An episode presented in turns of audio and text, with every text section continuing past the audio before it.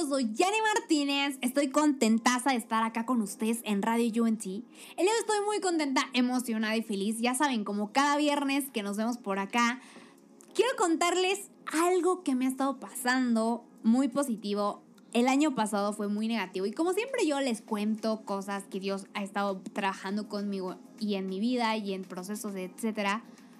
Y siempre les he contado, el 2018 fue un año lleno de procesos, lleno de altibajos.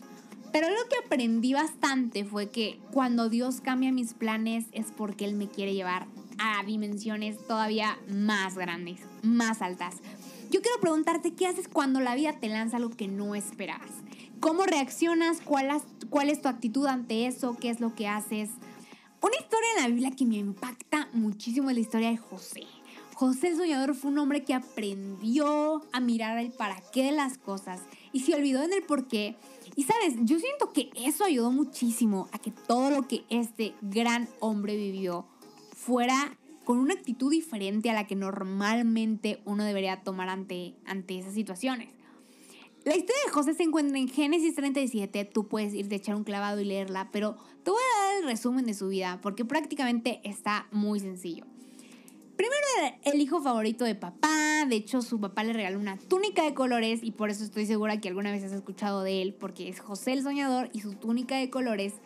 Era una persona que soñaba en grande, Dios le daba sueños, él le encantaba compartirlo a la gente, pero un día fue traicionado por sus hermanos, después lo vendieron como esclavos, fingieron que se había muerto. Y bueno, el punto terminó siendo vendido para Egipto, terminó siendo esclavo de Potifar y prácticamente su vida cambió muy rápido y cambió de planes drásticamente. Pero algo que, que, me impresionó fue que José en ningún momento le reclamó a Dios. En ningún momento de la historia en la Biblia él dice, y entonces José levantó su mirada y comenzó a reclamarle a Dios el por qué sucede eso. O sea, jamás pasa eso. Es algo que me impresiona y más adelante te voy a contar porque también es algo que me saca mucho de rollo. Pero sabes, yo no sé, o sea, yo, yo me imagino que es ser drastiquísimo lo que vivió, ¿no? Pensar que tú tienes un sueño, Dios te puso un propósito, estás como súper enfocado en eso y de repente te das cuenta que estás pero sí perdido por la vida.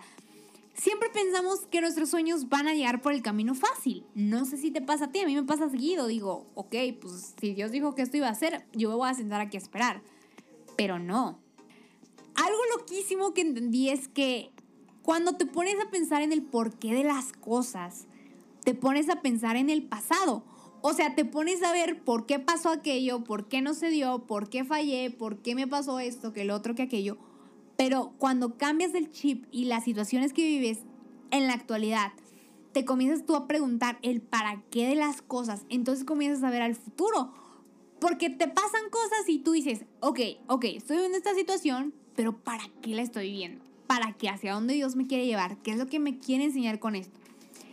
Y yo creo que eso es algo que José tenía muy presente. Él aprendió a ver más allá de su circunstancia y eso lo ayudó totalmente a poder tener una actitud diferente ante este proceso que Dios le estaba haciendo pasar. Cuando dejamos que Dios dirija nuestras vidas y le damos el control total, literalmente no importa la circunstancia, no importa lo que esté pasando, no importa lo que la gente diga, Él nos hará llegar seguros a ese propósito, nos, llegará, nos hará llegar fieles y firmes ante esa circunstancia. Cuando José se convierte en gobernador de Egipto, wow, me vuela la cabeza saber y leer las palabras que él le dijo a sus hermanos. Sabes, hay algo loquísimo en esto, quiero que lo escuches. Dice, ah, yo soy José, el hermano que ustedes han vendido a Egipto. Pero ahora, por favor, no se aflijan más ni se reprochen de haberme vendido, pues en realidad fue Dios quien me mandó delante de ustedes para salvar vidas. O sea, wow, José tenía claro que lo que tenía que hacer, el por qué estuvo en ese proceso. No se quedó recordando, diciendo, miren, se la volaron, no sé qué, neta lo No, o sea, en el corazón de José jamás hubo una postura negativa a lo que estaba viviendo, sino que él siempre se enfocó en el propósito, en el final de eso. Ni siquiera los culpó. Qué impresionante tener esa mentalidad. Wow. Y él fue el mismo que les dijo, él fue el que me mandó. Dios fue el que me mandó Pero dice, o sea, imagínense esto, pero él aclaró que lo mandó para salvar almas.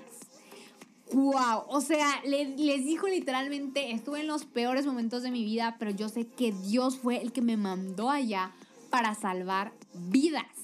¡Qué impresionante! Cuando tomas una actitud diferente durante tu proceso. ¡Qué guau lo que hace Dios con tu vida! Y sabes, Dios quiere cambiar tus planes. Él quiere alinear su voluntad con la tuya. Él ya tiene los planos de tu vida, tu propósito, todo lo que tienes que hacer pero primero necesita captar tu atención para que dejes los caminos que crees que estás, para que dejes de estar papaloteando y te ubiques en el camino que tiene para ti. No sé las sorpresas que la vida te haya mandado, pero sé que Dios es experto en transformar las circunstancias más terribles de nuestra vida y usarlas para llevarnos a nuestro destino. Lo hizo con José, lo hizo con Enoch, sus vidas fueron transformadas de maneras únicas y pues sí, aunque su proceso o su propósito fue totalmente diferente, ambos llegaron a su destino porque se terminaron a caminar de la mano de Dios. ¡Guau! Me encantó el cómo Dios hoy habló nuestras vidas. Espero realmente esto haya sido de bendición para tu vida. Fue fascinante ver cómo Dios nos dio una perspectiva diferente de nuestras circunstancias y situaciones que pasamos día con día, que muchas veces no son las mejores, no las entendemos, pero Él solo sabe por qué cambia nuestros planes. Ya sabes que nos vemos todos los viernes acá, misma hora, mismo lugar. Te invito a que descargues la aplicación de Radio UNC. Está disponible en diferentes plataformas para que si te perdiste alguno que otro podcast o programa que están aquí en la programación de Radio UNC, pues puedes escucharlos posteriormente. Ya sabes que esto lo hacemos porque queremos que Dios bendiga tu vida, queremos alcanzar a más personas. Así que te invito a que no te despegues de Radio UNC. Yo soy Jenny Martínez, te mando un abrazo gigantesco y muchísimas bendiciones.